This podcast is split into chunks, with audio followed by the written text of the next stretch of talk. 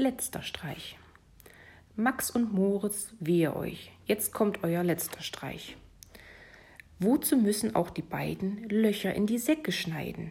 Seht, da trägt der Bauer Mecke einen seiner Maltersäcke. Aber kaum, dass er von hinnen, fängt das Korn schon an zu rinnen, und verwundert steht und spricht er, Zapperment, dat Ding wert Lichter. Hei, da sieht er voller Freude Max und Moritz im Getreide. Raps, in seinem großen Sack schaufelt er das Lumpenpack. Max und Moritz wird es schwüle, denn nun geht es nach der Mühle. Meister Müller, he, heran, mal er das so schnell er kann. Her damit und in den Trichter schüttelt er die Bösewichter. Ricke, racke, ricke, racke, geht die Mühle mit Geknacke. Hier kann man sie noch erblicken, fein geschrotet und in Stücken, doch sogleich verzehret sie Meister Müllers Federvieh.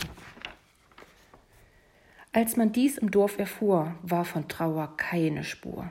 Witwe Bolte, mild und weich, sprach, Sieh da, ich dacht es gleich. Ja, ja, ja, rief Meister Böck, Bosheit ist kein Lebenszweck. Darauf, so sprach Herr Lehrer Lempel, dies ist wieder ein Exempel. Freilich, meint der Zuckerbäcker, warum ist der Mensch so lecker? Selbst der gute Onkel Fritze sprach, das kommt vom dummen Witze. Doch der brave Bauersmann dachte, wat geit mich dat an? Kurz im ganzen Ort herum ging ein freudiges Gebrumm.